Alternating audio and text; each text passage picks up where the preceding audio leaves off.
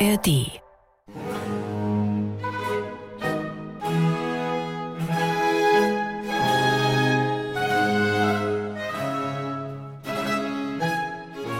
Das Wunder ist des Glaubens liebstes Kind. Johann Wolfgang von Goethe. Wunder müssen in der Ferne gesehen werden, wenn man sie für wahr, so wie Wolken, wenn man sie für feste Körper halten soll. Georg Christoph Lichtenberg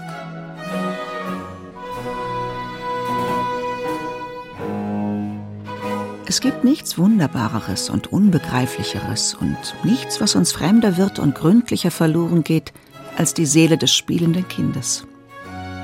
Hermann Hesse Jeder Mensch ist ein Wunder. Antoine de Saint-Exupéry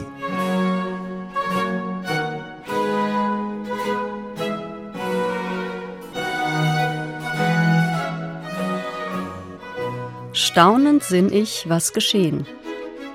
Von Wundern und unerhörten Ereignissen. Ein Feature von Hans-Joachim Simm. In Sprache und Dichtung ist das Wunder wie selbstverständlich zu Hause. Wie stark der Begriff des Wunders zu allen Zeiten in die Lebenswelt hineingewirkt hat, zeigen die Märchen, die von Wundern, von unerhörten Begebenheiten und Ereignissen berichten und zeitlose Wahrheiten verkünden, zeigen die Sagen und die Legenden von wundertätigen Heiligen, die vorwiegend in der Volksfrömmigkeit verehrt werden. Auch die Alltagssprache enthält zahlreiche Wendungen. Es geschehen noch Zeichen und Wunder. Es nimmt mich Wunder. Er dachte Wunders was. Und adjektivische Zusammensetzungen. Das überstrapazierte wunderbar, aber auch wundersam, wundervoll und vieles andere mehr. Den Bezeichnungen besonderer menschlicher Leistungen und herausragender historischer Ereignisse wird gern ein Wunder angefügt. Weltwunder, Wunderkind, Wirtschaftswunder, Fräuleinwunder, Naturwunder, Wunder von Bern. Ganz zu schweigen vom Einsatz des Terminus Wunder in volkstümlichen Liedern sowie in Schlagern und in der Werbung. Die indogermanische Sprachwurzel des Wortes Wunder bedeutet Verlangen, Wollen. Damit ist Wunder mit dem Wort Wunsch verwandt. Und dies nicht von ungefähr, denn Wunder sind stets Gegenstände von Wünschen und Hoffnungen. Im Wunder soll der Wunsch in Erfüllung gehen. Die Erscheinungsformen des Wunders lassen sich auf verschiedene Weise interpretieren und je nach ihrem Inhalt in Kategorien einteilen. Mythische Wunder vom Ursprung, vom Verlauf und vom Ende der Welt. Sie aber werden von den Menschen mythischen Bewusstseins nicht als Wunder empfunden prophetische Wunder, Visionen und Voraussagen, die von einzelnen Menschen mitgeteilt werden und deren Erfüllung bestätigt wird. Im religiösen Wunder offenbart sich Gottes Macht dem Menschen in der materiellen, sichtbaren Welt. Abzugrenzen davon sind magische Wunder, die von Menschen selbst vollbracht werden, von machtgeladenen Personen, Zauberern. Hier ist die Grenze zum Aberglauben überschritten. Als menschliche Wunder lassen sich Eigenschaften und Beziehungen der Menschen untereinander bezeichnen. Treue, Liebe, Freundschaft, Dankbarkeit, Empathie. Praktizierte Tugenden erscheinen nicht selten als Wunder. Eine frühe Unterscheidung zwischen religiösem und magischem Wunder findet sich bereits im Alten Testament. Das Wunder des israelitischen Gottes überwindet die Zauberei der ägyptischen Magier. Der Herr sprach zu Mose und Aaron, wenn Pharao zu euch sagen wird, beweist eure Wunder, so sollst du zu Aaron sagen, nimm deinen Stab und wirf ihn vor Pharao, dass er zur Schlange werde. Da gingen Mose und Aaron hinein zu Pharao und taten, wie ihnen der Herr geboten hatte. Und Aaron warf seinen Stab vor Pharao und vor seine Knechte, und er ward zur Schlange. Da forderte Pharao die Weisen und Zauberer. Und die ägyptischen Zauberer taten auch also mit ihrem Beschwören. Ein jeglicher warf seinen Stab von sich, da wurden Schlangen daraus. Aber Aarons Stab verschlang ihre Stäbe. Ein Wunder ist nach alttestamentlicher Auffassung nicht die Verletzung eines Naturgesetzes durch göttliches Einwirken, denn das Alte Testament kennt nur die Allmacht Gottes, auf den alles Geschehen zurückgeführt wird und der allein Wunder vollbringt. Vom brennenden Dornbusch über die ägyptischen Plagen und die Teilung des Roten Meeres bis zur Übergabe der Tafeln am Sinai und vielem anderen mehr. Das größte Wunder aber ist die Schöpfung selbst, die Erschaffung des Himmels und der Erde, ebenso wie die Erhaltung der Schöpfung in kosmischer Harmonie. Auch der Mensch ist wunderbar bereitet, wie der Psalm 139 lobpreist. Herr, du erforschest mich und kennest mich. Ich sitze oder stehe auf, so weißt du es. Du verstehst meine Gedanken von ferne. Ich gehe oder liege, so bist du um mich und siehst alle meine Wege. Denn siehe, es ist kein Wort auf meiner Zunge, dass du, Herr, nicht alles wissest. Von allen Seiten umgibst du mich und hältst deine Hand über mir. Solche Erkenntnis ist mir zu wunderbar und zu hoch. Ich kann sie nicht begreifen. Wo soll ich hingehen vor deinem Geist? Und wo soll ich hinfliehen vor deinem Angesicht? Führe ich gen Himmel, so bist du da. Bettete ich mich in die Hölle, siehe, so bist du auch da. Nähme ich Flügel der Morgenröte und bliebe am äußersten Meer, so würde mich doch deine Hand daselbst führen und deine Rechte mich halten. Spräche ich, Finsternis möge mich decken, so muss die Nacht auch Licht um mich sein, denn auch Finsternis ist nicht finster bei dir, und die Nacht leuchtet wie der Tag. Finsternis ist wie das Licht. Ich danke dir dafür, dass ich wunderbar gemacht bin. Wunderbar sind deine Werke, und das erkennt meine Seele wohl.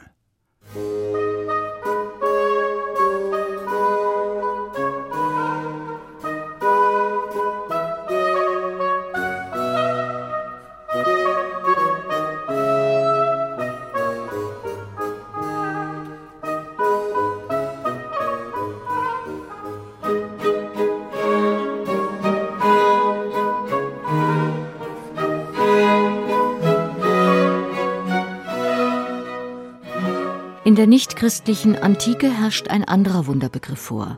Als Wunder kann ein außergewöhnlicher Gegenstand oder ein außergewöhnliches Lebewesen oder ein staunenerregendes Naturereignis bezeichnet werden. Staunen befällt mich, heißt es in der Odyssee. Der blitzeschleudernde Göttervater Zeus, seine Verwandlungen in Adler, Schlange oder Schwan, sowie Wunderdinge und Ungeheuer, zum Beispiel die Skylla, Polyphem, der Kopf der Gorgomedusa, sind bekannte Phänomene. Als Wunder gelten auch die Taten des Herakles, insbesondere die zwölf Arbeiten, die ihm von König Eurystheus auferlegt wurden und die er nur durch seine halbgöttliche Natur bewältigen konnte. Bei Platon ist bereits ein gewisser Bruch mit diesen frühen Vorstellungen erkennbar, wenn er Wunder auch als ein sophistisches Kunststück bezeichnet und von seiner Absurdität spricht. Aristoteles nennt Wunder Missgeburten und Monstren, deformierte Lebewesen, die von der Norm abweichen, naturwidrig sein und mit einer geringen Wahrscheinlichkeit auftreten. Zunehmende Wundergläubigkeit ist ein Kennzeichen des Hellenismus und der Spätantike. Die Einrichtung von vielen Orakelstätten und die zahlreichen Mysterienkulte führten zu vermehrten Wahrsagungen, die in Wunderberichten tradiert wurden. Das Wunder weckte Staunen oder Entsetzen, wenn es die verborgene Wirklichkeit der Existenz aufdeckte. Menschliches Leben galt als den Eingriffen und dem Kampf überirdischer Mächte ausgesetzt. Die weite Verbreitung des Wunderglaubens provozierte eine satirische Literatur, die diese Modeerscheinung lächerlich machte. Lukian von Samosata der den religiösen Wahn und die Eitelkeit seiner Zeitgenossen in der römischen Kaiserzeit mit spöttischer Skepsis beobachtet und kommentiert, nennt Wunderwirken geradewegs betrügerische Machenschaften treiben. So lässt er in einem Dialog einen Hahn mit einem gewissen Mikyllus sprechen. Dieser ist beunruhigt. O wundertätiger Jupiter und Nothelfer Herkules steht mir bei. Was für ein Unglück bedeutet mir das? Mein Hahn spricht wie ein Mensch. Doch der Hahn fragt, Hältst du denn das für ein so großes Wunder, dass ich eure Sprache rede?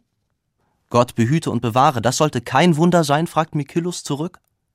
Daraufhin erklärt ihm der Hahn, ich sehe, mein guter Mikyllus, dass du es nicht weit in der Gelehrsamkeit gebracht und nicht einmal den Homer gelesen hast, in dessen Gedichten Xanthus, eines der Rosse des Achilles, mitten in der Schlacht zu sprechen anfängt, als ob es in seinem Leben nicht gewusst hätte, was Wiehern wäre und nicht etwa in gemeiner Prose wie ich, es deklamiert eine ganze Tirade von Hexametern daher und sagt seinem Herrn zukünftige Dinge zuvor, so gut wie der beste Prophet, ohne dass ein Mensch sich darüber aufhält und es als etwas Unnatürliches betrachtet.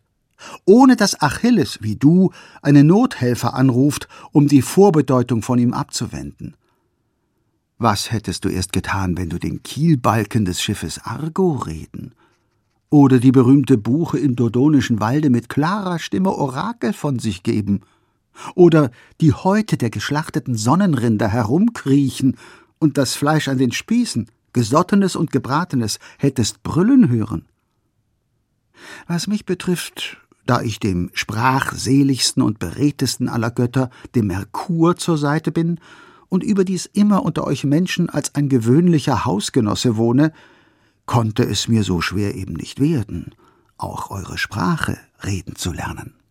Für den römischen Philosophen und Staatsmann Cicero besteht das Wesen des Wunders nicht im Widerspruch zur natürlichen Ordnung, sondern in seiner divinatorischen Aufgabe. Die Wunder heißen bei Cicero ostenta monstra potenta prodigia, weil durch sie den Menschen von den Göttern kommende Ereignisse angezeigt, angedeutet, angekündigt und vorhergesagt werden. Die Erkenntnis des Selbst ist das größte Wunder, das der Hinduismus anerkennt. Im Wissen um das Selbst verliert sogar der Tod seine Macht. Die Erkenntnis des Selbst aber ist schwierig, wie es in den Brahmanas, den Erläuterungen zu den heiligen Schriften des alten Indien heißt. Vielen gelingt es nicht, von dem Selbst auch nur zu hören. Viele, obschon sie von ihm hören, erkennen es doch nicht. Wie ein Wunder ist ein geschickter Erklärer, der es erfasst. Wie ein Wunder ein verständnisvoller Schüler, der von einem geschickten Erklärer unterrichtet ist. In der buddhistischen Überlieferung finden sich manche Wunderberichte, auch in der Lebensgeschichte Buddhas selbst. Wunder sind Zeichen auf dem Weg des Menschen zur Erleuchtung. Demonstrationswunder aber, die zur Schaustellung übernatürlicher Kräfte, lehnte Buddha ab. Wunder zu bewirken hat Buddha entschieden zurückgewiesen und dies auch den Mönchen untersagt. In seiner Lehre unterschied er zwischen unheiligem Wunder und heiligem Wunder. Mirakel gehören zu ersteren, letztere bestehen in vollkommenem Gleichmut gegenüber der materiellen Welt. Das größte Wunder im Buddhismus ist die rechte Unterweisung. Sobald nun der Mönch jene fünf Hemmungen Gehässigkeit, Begierde, Müdigkeit, Unmut, Schwanken in sich aufgehoben merkt, wird er freudig bewegt. Freudig bewegt wird er heiter. Heiteren Herzens wird der Körper beschwichtigt. Körper beschwichtigt, fühlt er sich wohl. Sich wohlfühlend wird sein Geist einig.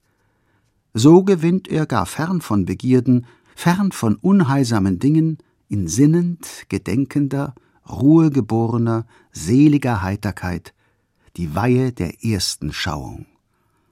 Das aber heißt man Wunder der Unterweisung. Weiter sodann.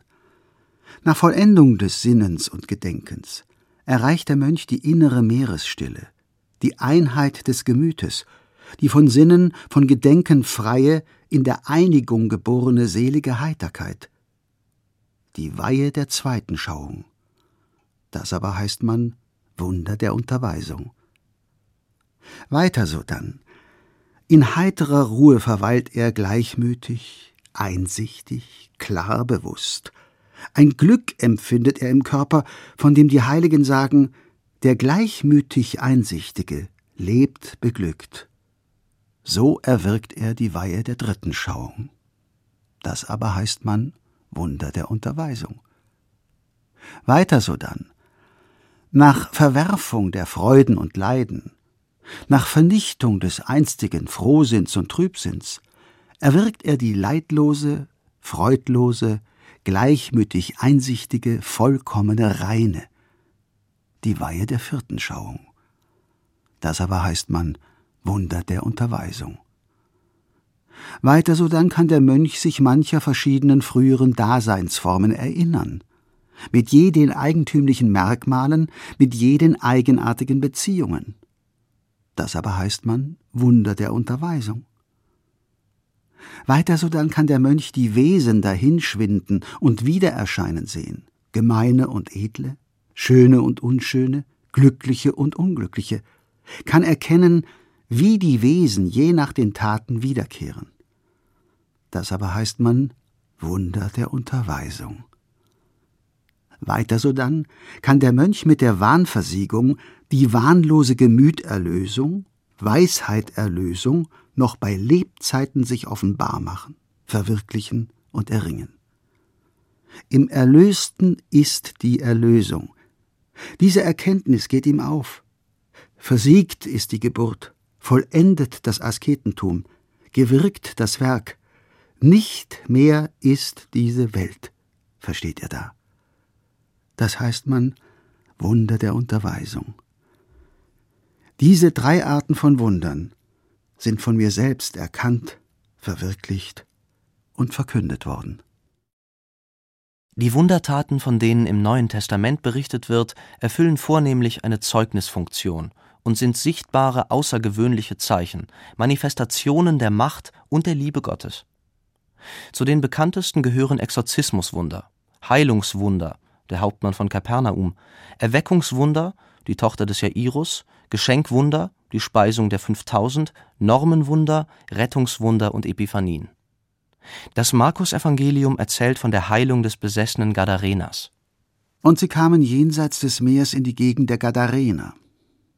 Und als Jesus aus dem Schiff trat, lief ihm alsbald entgegen aus den Gräbern ein besessener Mensch mit einem unsauberen Geist, der seine Wohnung in den Gräbern hatte, und niemand konnte ihn binden, auch nicht mit Ketten, denn er war oft mit Fesseln und Ketten gebunden gewesen und hatte die Ketten abgerissen und die Fesseln zerrieben. Und niemand konnte ihn zähmen. Und er war alle Zeit, Tag und Nacht auf den Bergen und in den Gräbern, schrie und schlug sich mit Steinen. Da er aber Jesum sah von ferne, lief er zu und fiel vor ihm nieder, schrie laut und sprach, Was habe ich mit dir zu tun, o Jesu, du Sohn Gottes des Allerhöchsten? Ich beschwöre dich bei Gott, dass du mich nicht quälest. Denn Jesus sprach zu ihm, Fahre aus, du unsauberer Geist von dem Menschen. Und er fragte ihn, Wie heißt du? Und er antwortete und sprach, Legion heiße ich, denn wir sind unser viele. Und er bat ihn sehr, dass er sie nicht aus der Gegend triebe. Und es war da selbst an den Bergen eine große Herde Säue auf der Weide. Und die Teufel baten ihn alle und sprachen, Lass uns in die Säue fahren und alsbald erlaubte es ihnen Jesus. Da fuhren die unsauberen Geister aus und fuhren in die Säue. Und die Herde stürzte sich von dem Abhang ins Meer, ihre waren aber bei zweitausend und ersoffen im Meer.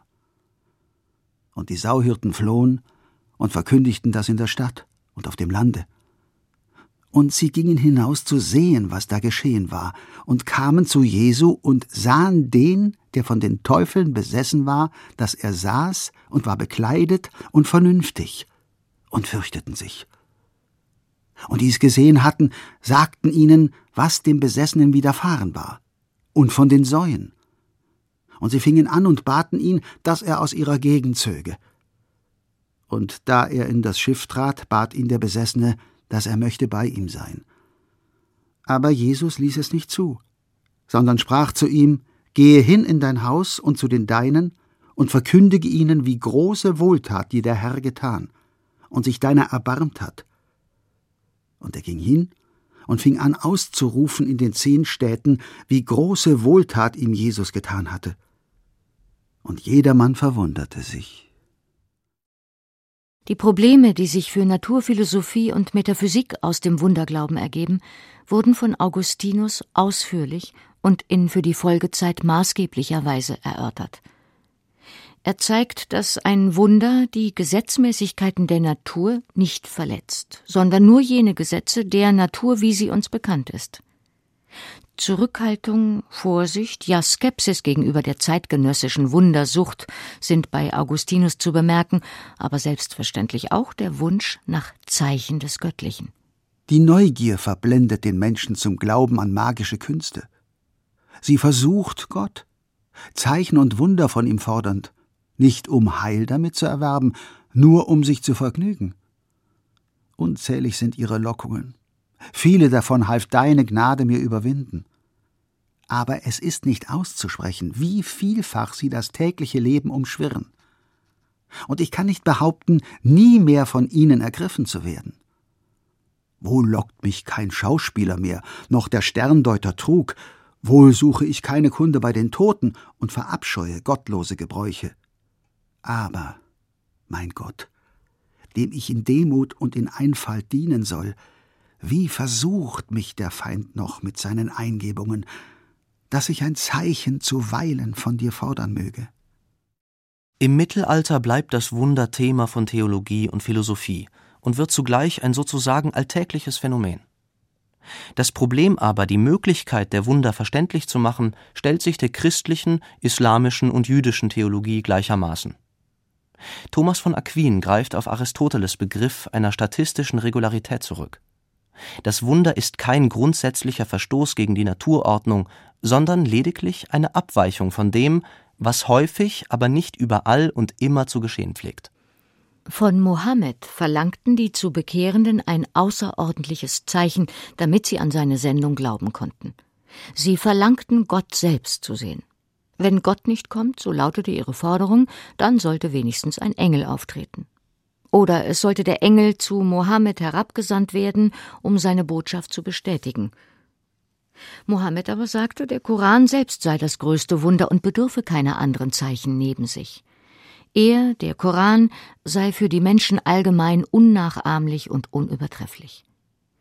Das Unvermögen der Menschen, ein dem Koran ähnliches Buch abzufassen, sei ein Zeichen dafür, dass der Koran das Wort Gottes und selbst sein Wunder zur Beglaubigung seines Gesandten ist. In der Vorrede zu der Ausgabe der Hadith, Kommentare zu den Aussprüchen Mohammeds, schreibt der Islamgelehrte Al-Nawawi: Ich bekenne, dass unser Herr Mohammed sein Diener und sein Gesandter ist, sein von ihm geliebter und sein enger Freund, das Beste der Geschöpfe, dem große Ehre zuteil wurde durch den hochgeschätzten Koran, das im Verlauf der Jahresfolgen immerwährende Beglaubigungswunder Gottes. Und die Sunna, die denen, die nach Rechtleitung streben, den Weg erleuchtet. Er allein ist ausgezeichnet durch umfassend präzise Rede und durch Nachsicht in der Religion die Segnungen Gottes und sein Friede seien auf ihm und auf allen übrigen Propheten und Gesandten, auf der Familie eines jeden von ihnen und auf den Rechtschaffenen überhaupt. Das Wunder, von dem die christlichen Mystiker sprechen, besteht in der Bindung der menschlichen Seele an den Geist Gottes, im Einbezogensein in seine Gegenwart. Davon spricht auch Meister Eckhart. O Wunder über Wunder, wenn ich an die Vereinigung denke, die die Seele mit Gott hat. Er macht die Seele wonnefreudig, aus sich selbst zu fließen. Denn alle genannten Dinge genügen ihr nicht. Und da sie selbst eine genannte Natur ist, darum genügt sie sich selbst nicht. Der göttliche Liebesquell fließt auf die Seele und zieht sie aus sich selbst in das ungenannte Wesen, in ihren ersten Ursprung, der Gott allein ist. Obwohl ihm die Kreatur Namen gegeben hat, so ist er doch an sich selbst ein ungenanntes Wesen. So kommt die Seele in ihre höchste Vollendung. Die reformatorische Theologie sah die endgültig geschehene Vergebung durch Kreuz und Auferweckung Jesu Christi als das eigentliche Wunder an, das allen übrigen Wundern Ziel und Sinn gibt. Im Sermon von dem Sakrament des Leibes und Blutes Christi wider die Schwarmgeister schreibt Martin Luther, dass Christus durchs Wort solches alles tut, ebenso wie der Wunder unzählig sind, die er täglich dadurch tut. Sollte er denn nicht durch dieselbe Kraft hier auch solches zu tun wissen? Er hat sich ins Wort gegeben, und durchs Wort gibt er sich auch ins Brot. Kann er in Herz und Geist kommen und in der Seele wohnen, so kann ihm auf viel einfachere Weise das leibliche Ding offenstehen, sintemal das Herz viel subtiler ist. Aber er behält die kleinen Wunder so, dass er uns dadurch an die größeren erinnere. Denn es ist viel größer, dass er durch den Glauben ins Herz kommt, als dass er im Brot ist. Ja, er gebraucht eben Brot oder Sakrament um des Glaubens willen. Wenn wir das ansehen, würden wir nicht so groß von Wundern reden.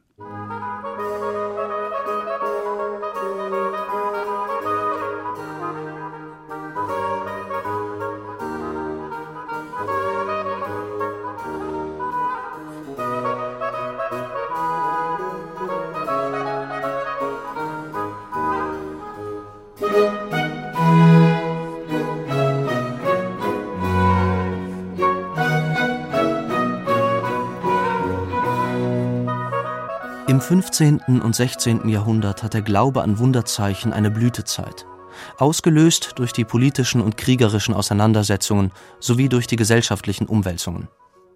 Die Zuversicht auf gute Wunder tritt später zurück vor der Gottesfurcht, den Lebensängsten und vor dem Tod. Alles das spiegelt sich in der Literatur und Kunst der Zeit.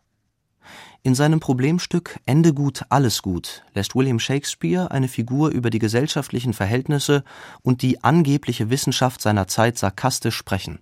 Man sagt, es geschehen keine Wunder mehr. Und unsere Philosophen sind dazu da, die übernatürlichen und unergründlichen Dinge alltäglich und trivial zu machen. Daher kommt es, dass wir mit Schrecknissen Scherz treiben und uns hinter unsere angebliche Wissenschaft verschanzen, wo wir uns vor einer unbekannten Gewalt fürchten sollten.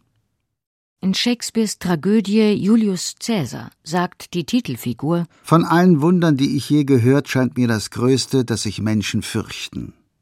Da sie doch sehen, der Tod, das Schicksal aller kommt, wann er kommen soll. Zugleich blühen die Parodien und Schwanksammlungen, die sich über die wunderliche Einfalt der Menschen lustig machen, wie in dem elsässischen Lalebuch, in dem die Bewohner von Laleburg durch ihre Narrheit sogar den Untergang ihrer Stadt in Kauf nehmen. Sie wollen den Tag einfangen. Sobald nun die Glocken eins geschlagen, da sollte einer sein Wunder gesehen haben, wie sie alle angefangen haben zu arbeiten. Etliche hatten lange Säcke, ließen die Sonne dreinscheinen bis auf den Boden, knüpften ihn dann eilends zu und liefen damit ins Haus, den Tag auszuschütten. Ja, sie beredeten sich selberst, sie trügen an den Säcken viel schwerer als zuvor, da sie leer gewesen.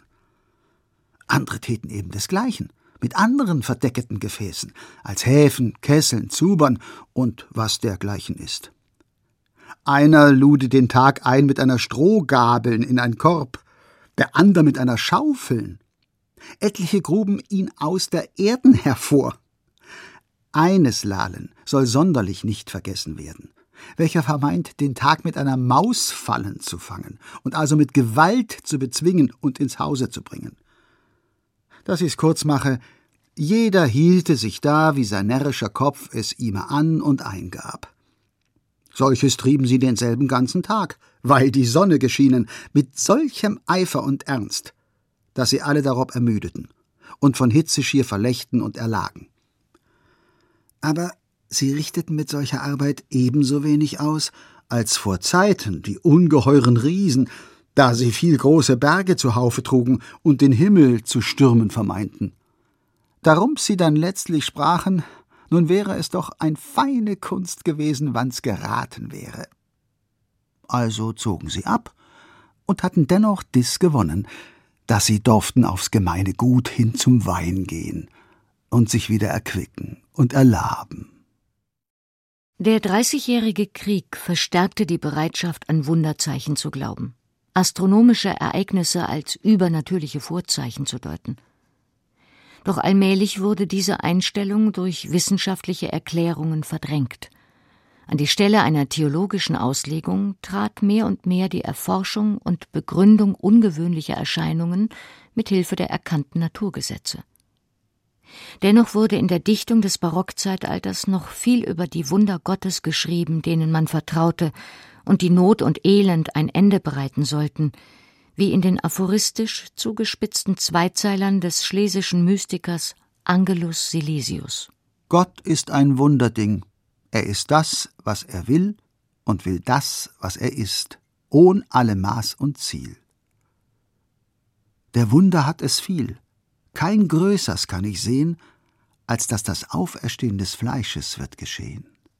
Von der Gottbewegtheit der Seele schreibt die bedeutendste deutsche Barockdichterin Katharina Regina von Greifenberg. Über das unaussprechliche, heilige Geisteseingeben.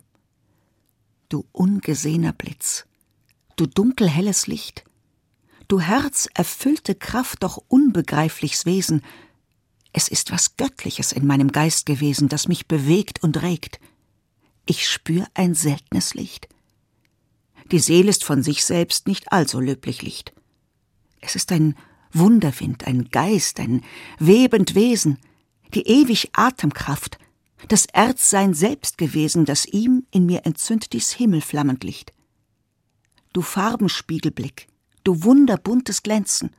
Du schimmerst hin und her, bist unbegreiflich klar. Die Geistestaubenflüg in Wahrheitssonne glänzen. Der gottbewegte Teich ist auch getrübet klar. Es will erst gegen ihr die Geistessonn beglänzenden Mond. Dann dreht er sich, wird Erden ab, auch klar. Auch manche Vertreter der rationalistischen Metaphysik des 17. Jahrhunderts lassen die Möglichkeit gottgewirkter Wunder gelten.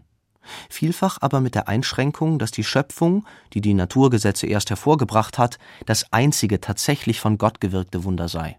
So der Philosoph René Descartes. Allein mit alledem wollte ich nicht darlegen, dass die Welt in der von mir angegebenen Weise wirklich erschaffen worden sei. Vielmehr ist es wahrscheinlicher, dass Gott sie gleich mit einem Mal so gemacht hat, wie sie sein soll.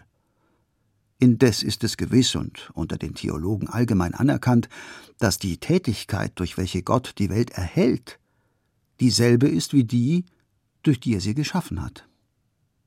Wenn er ihr also auch im Anfange nur die Form eines Chaos gegeben und nach Feststellung der Naturgesetze ihr nur seinen Bestand zur Entwickelung wie bisher gegeben hätte, so würden doch, ohne damit dem Wunder der Schöpfung zu nahe zu treten, dadurch allein alle rein körperlichen Dinge mit der Zeit sich haben entwickeln können, wie man sie jetzt sieht und ihre Natur wird viel verständlicher, wenn man sie in dieser Weise entstehen sieht, als wenn man sie nur als fertige betrachtet. Gottfried Wilhelm Leibniz hat versucht, den Begriff des Wunders mit der Annahme einer gesetzlich strukturierten Wirklichkeit zu vereinbaren. Ein Wunder entspringt einer Handlung, die nicht natürlich erklärt werden kann, weil sie alle Kräfte geschaffener Wesen übersteigt. Dennoch ist das Wunder nicht grundsätzlich unerklärbar unter dem Gesichtspunkt, dass es unter der Einwirkung Gottes stattfindet. Was in dieser wirklichen Welt geschieht, war schon in der Vorstellung der nur erst möglichen Welt mit ihren Wirkungen und Folgen enthalten. Sie waren darin vorgestellt in ihrer, sei es natürlichen, sei es übernatürlichen Erwirkung der Gnade Gottes, sowohl die Züchtigungen verlangend wie die Belohnungen alles so, wie es in dieser wirklichen Welt erfolgt, nachdem Gott sie erwählt hat. Das Gebet und die gute Handlung waren damals eine ideale Ursache oder Bedingung, das heißt ein treibender Grund, welcher zur Gnade Gottes oder zur Belohnung mitverhelfen konnte, wie jene Gebete und guten Handlungen es jetzt in Wirklichkeit tun. Und da alles in der Welt weise verknüpft ist, so erhält dass Gott in Voraussicht dessen, was frei geschehen werde, danach auch das Übrige der Dinge im Voraus geregelt hat. Oder was dasselbe ist, er hat diese mögliche Welt gewählt, wo alles in dieser Weise geregelt war. Der klassisch gewordene Einwand gegen die Vernünftigkeit des Wunderglaubens stammt von David Hume. Er widmet dem Problem einen eigenen Abschnitt in seiner Untersuchung über den menschlichen Verstand, mit dem Ziel, den Aberglauben zu bekämpfen. Es geht ihm um die Zuverlässigkeit der Erkenntnis, die sich in Bezug auf die Wunder nur auf schriftliche Quellen und Augenzeugenberichte stützen kann. Nur bei Wahrnehmung außerordentlicher Ereignisse wie Erdbeben, Pest, Wunder aller Art findet man sich in Verlegenheit, wenn eine Ursache und die Art bezeichnet werden soll, wie die Wirkung daran geknüpft ist. Gewöhnlich nimmt man in solchen schwierigen Fällen seine Zuflucht zu einem unsichtbaren geistigen Prinzip als unmittelbarer Ursache eines solchen überraschenden Vorganges. Man meint, dass ein solcher nicht von den gewöhnlichen Naturkräften abgeleitet werden könne. Aber weiterdenkende Philosophen bemerken leicht, dass diese Wirksamkeit der Ursache in den bekanntesten Vorgängen ebenso unerkennbar ist als in den seltensten und dass man durch Erfahrung nur die häufige Verbindung von Gegenständen kennenlernt, ohne doch die wahre Verknüpfung beider irgend erfassen zu können. Die Philosophen behaupten, dass die Dinge, welche man gewöhnlich Ursachen nennt, in Wahrheit nur Gelegenheiten sind, und dass das wahre und unmittelbare Prinzip jeder Wirkung nicht eine Kraft oder Macht in der Natur, sondern ein Wollen des höchsten Wesens ist, welches bestimmt, dass solche besondere Gegenstände für immer miteinander verbunden sein sollen. Indes bemerken Philosophen, die in ihren Untersuchungen weitergehen, bald, dass so wenig wie die Kraft bekannt ist, durch welche Körper aufeinander wirken, es ebenso wenig die Kraft ist, von welcher die Wirksamkeit der Seele auf den Körper und des Körpers auf die Seele abhängt. Man kann weder durch äußere noch innere Wahrnehmung das letzte Prinzip in dem einen Falle näher angeben als in dem anderen. Gotthold Ephraim Lessing greift den Gedanken, dass Wunder vor allem durch Zeugnisse und Erzählungen anderer Menschen berichtet werden, auf, wenn er von dem breiten, garstigen Graben spricht, der den Begutachter eines Wunderberichts von den berichteten Ereignissen selbst trennt. Ein anderes sind Wunder, die ich mit meinen eigenen Augen sehe. Ein anderes sind Wunder, von denen ich nur historisch weiß, dass sie andere wollen gesehen haben. Nachrichten von Wundern sind nicht Wunder. Lessing differenziert zwischen Wunderglauben und dem wahren, echten Wunder, das sich im Alltäglichen jederzeit neu ereignet. Im Drama Nathan der Weise antwortet Nathan auf die Frage seiner Ziehtochter Recha. Habt ihr, ihr selbst, die Möglichkeit, dass Engel sind, dass Gott zum Besten derer, die ihn lieben, auch Wunder könne tun, mich nicht gelehrt? Ich lieb ihn ja. Darauf antwortet Nathan, der Wunder höchstes ist, dass uns die wahren, echten Wunder so alltäglich werden können, werden sollen. Ohn dieses allgemeine Wunder hätte ein Denkender wohl schwerlich Wunder je genannt, was Kindern bloß so heißen müsste, die gaffend nur das Ungewöhnlichste, das Neueste nur verfolgen. Seitdem die Menschheit existiert, gibt es außergewöhnliche Persönlichkeiten, Ausnahmeerscheinungen, die durch ihre Begabung, ihr Wissen, ihr Können die Welt in ihrer Entwicklung weitergebracht haben. Unter ihnen ragen jene Genies heraus, die bereits zu Lebzeiten, ja schon in ihrer Jugend als Wunder, als Wunderkinder berühmt sind. So wurde Mozart ein Wunder seiner Kunst, der Liebling seines Zeitalters.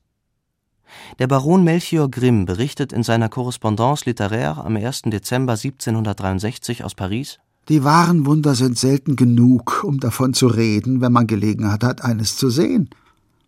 Ein Salzburger Kapellmeister namens Mozart ist soeben hier angekommen mit zwei Kindern von der hübschesten Erscheinung der Welt. Seine Tochter, elf Jahre alt, spielt in der glänzendsten Weise Klavier. Sie führt die größten und schwersten Stücke mit einer erstaunlichen Genauigkeit aus. Ihr Bruder ist eine so außerordentliche Erscheinung, dass man das, was man mit eigenen Augen sieht und mit eigenen Ohren hört, kaum glauben kann. Ich sehe es wahrlich noch kommen, dass dieses Kind mir den Kopf verdreht, wenn ich es noch öfter höre. Es macht mir begreiflich, dass es schwer ist, sich vor dem Wahnsinn zu bewahren, wenn man Wunder sieht.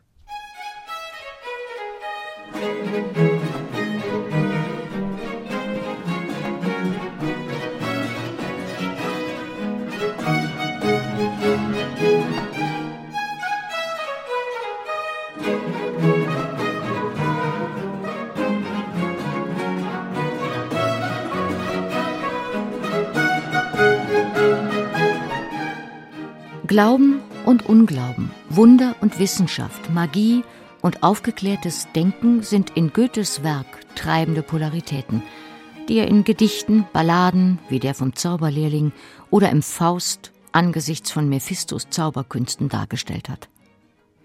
Als Faust in tiefer Verzweiflung seinem Leben ein Ende setzen will, wird er vom Chor der Engel und den Glocken, die in der Osternacht läuten, tief berührt.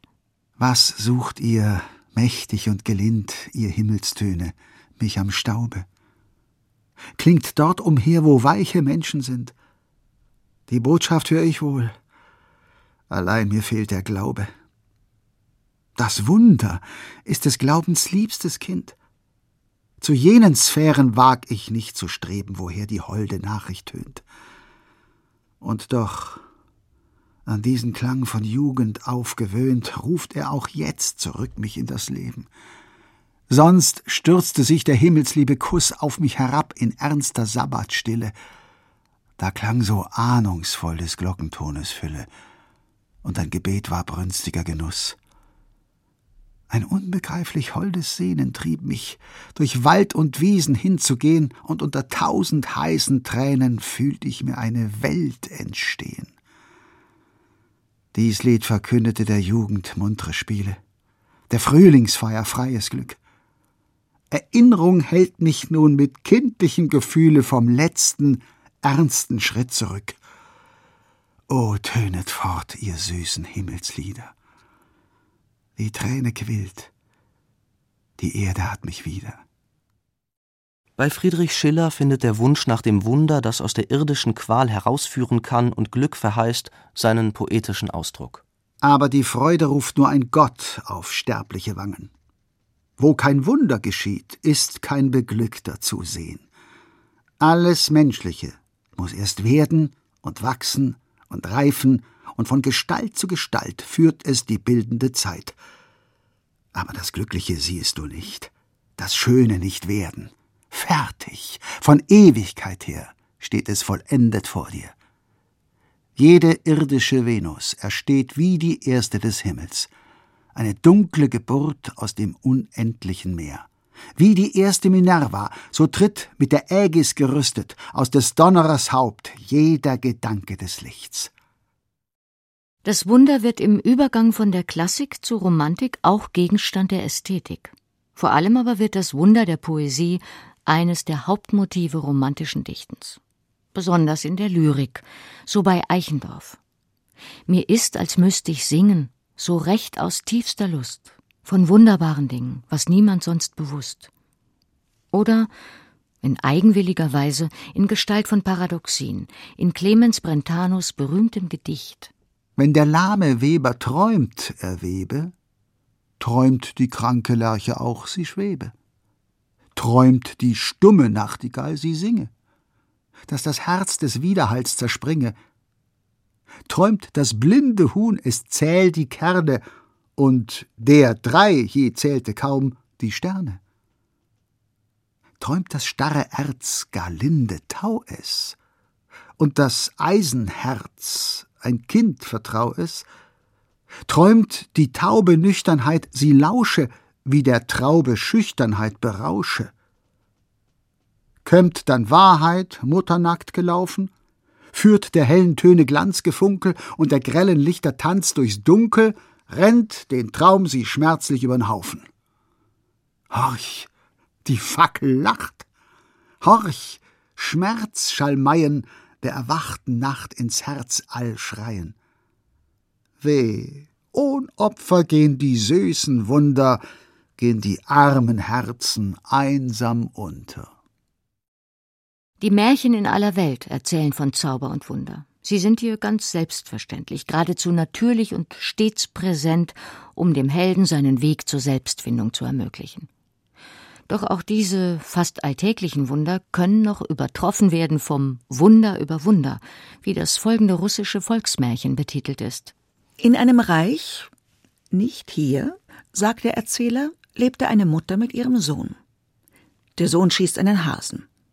Während sie die Hinterschlägel abnagen, laufen die Vorderschlägel davon. Was für ein Wunder, sagt der Sohn. Aber die Mutter heißt ihn, den Bauern Aref zu fragen. Der wisse, was ein richtiges Wunder sei. Der Sohn geht zum Dorf. Auf dem Feld sieht er einen Greis pflügen. Es ist Aref. Und Aref berichtet, ich hatte ein Weib, das war schön, aber liederlich. Ihr Liebhaber war ein Zauberer, der mich eines Tages mit einem Peitschenschlag in einen Hund verwandelte und den Hund tags darauf erwürgen wollte. Aref in seiner Hundegestalt, aber mit Menschenverstand nimmt Reis aus. Er findet einen Herrn, dient ihm mit Hingabe, bewirtet beispielsweise als Mundschenk die Gäste, aber er hat Heimweh nach seiner Frau, läuft heim, ohne zu fressen und zu saufen, und ist ganz elend, als er einen Raben erblickt.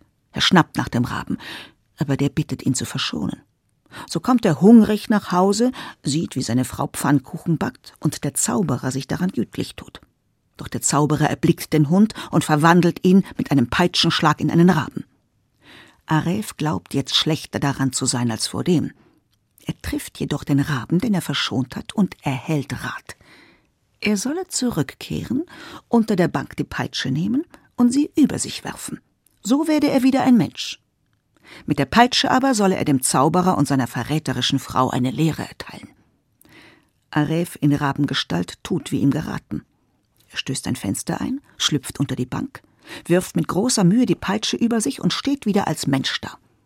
Dann rechnet er mit dem schlafenden Zauberer und der schnarchenden Frau ab. Er verwandelt die beiden, den Zauberer in einen Rappen, die Frau in eine Stute. Und dieses Paar prächtiger Pferde, die Stute sei noch besser als der Hengst, beteuert Aref, spannt er seither vor den Pflug oder den Wagen. So, beendet der greise Bauer seine Erzählung, sieht ein wirkliches Wunder aus.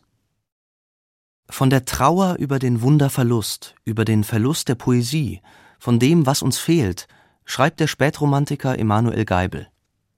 Seinem zeitkritischen Gedicht stellt er ein Zitat aus dem ersten Korintherbrief des Apostel Paulus voran. Auf die Rückkehr des Wunders, das alle Weisheit übersteigt, setzt er seine Hoffnung. Doch dazu bedarf es einer alles entscheidenden Voraussetzung. Wenn ich mit Menschen und mit Engelzungen redete und hätte der Liebe nicht, so wäre ich ein tönendes Erz und eine klingende Schelle. Und wenn ich Weissagen könnte und wüsste alle Geheimnisse und alle Erkenntnis und hätte allen Glauben, also dass ich Berge versetzte, und hätte der Liebe nicht, so wäre ich nichts. Es ist in leere Nüchternheit die ganze Welt versunken, und keine Zunge redet mehr vom heiligen Geiste trunken. Die Poesie, das fromme Kind, ist scheu von uns gewichen. Der Himmel dünkt uns trüb und grau, und Sonn und Mond verblichen. Die groß geschaut und groß gebaut, sie schlummern in den Särgen. Auf ihren Gräbern kriechen wir als ein Geschlecht von Zwergen. Nichts blieb uns als die schlimmste Kunst zu zweifeln und zu rechten. Und wenn sich ein Gigant erhebt, so ist er's im Vernichten. Wohl grübelt ihr und möchtet gern das große Rätsel lösen, aus welchem tief verborgenen Quell der Strom sich wälzt des Bösen. Ihr eilt geschäftig hin und her, um Wust auf Wust zu türmen, und meint, mit eures Witzes Rat den Himmel zu erstürmen. Doch seht, nur eines Donners Schlag, nur eines Blitzes Flammen, und eurer Weisheit Pelion und Ossa stürzt zusammen. Ich aber sage euch, für wahr, es wird nicht anders werden, bis ihr den Blick nicht himmelwärts erhebt vom Staub der Erden, bis ihr dem Geist der Liebe nicht, dem großen Überwinder, demütig euer Herz erschließt. Und werdet wie die Kinder. Denn wo die Liebe wohnt, da hat ein ewiger Lenz begonnen. Da grünen alle Wälder auf und rauschen alle Bronnen. Ihr offenbart sich, was dem Blick der klugen Welt verborgen. In trüber Dämmerung sieht sie schon den rosenroten Morgen. Das Brausen wird ihr zur Musik, zum Reigen das Gewimmel.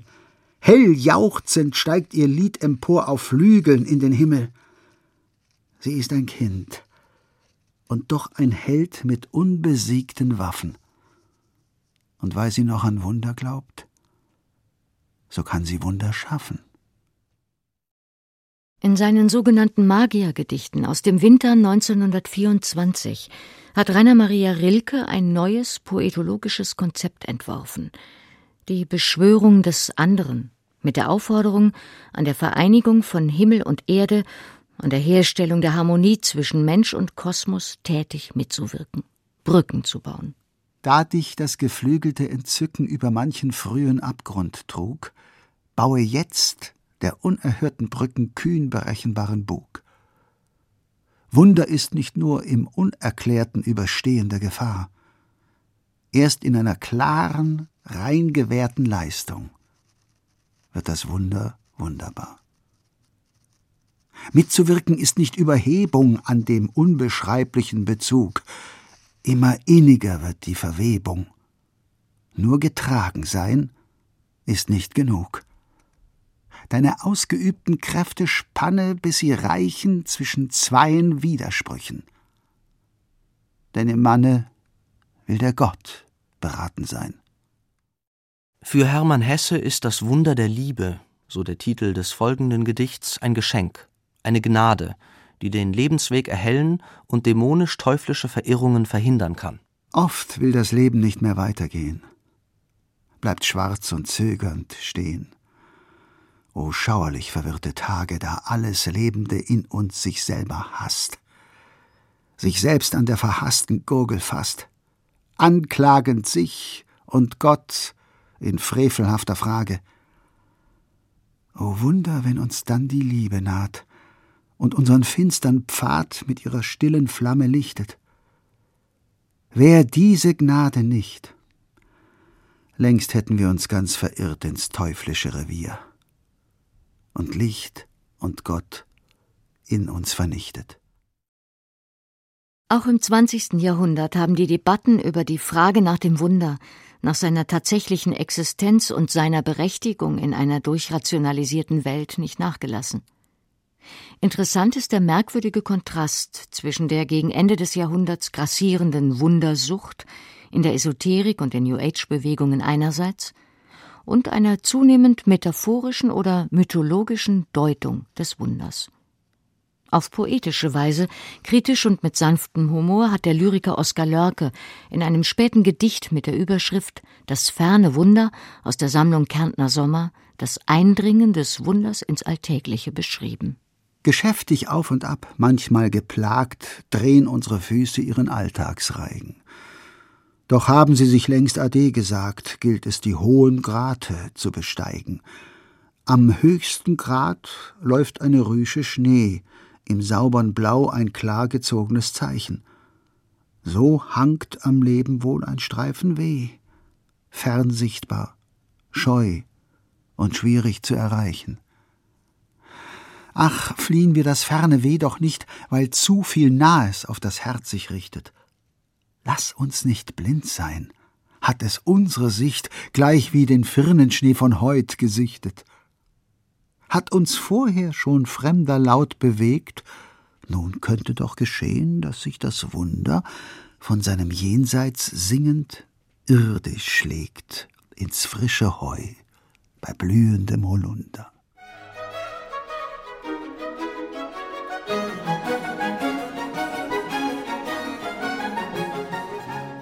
Sie hörten Staunend sinn ich, was geschehen. Von Wundern und unerhörten Ereignissen. Ein Feature von Hans-Joachim Simm. Es sprachen Andrea Wolf, Peter Heusch, Birgitta Asheuer und Moritz Pliquet. Ton und Technik Ursula Potyra. Regie Burkhard Schmidt.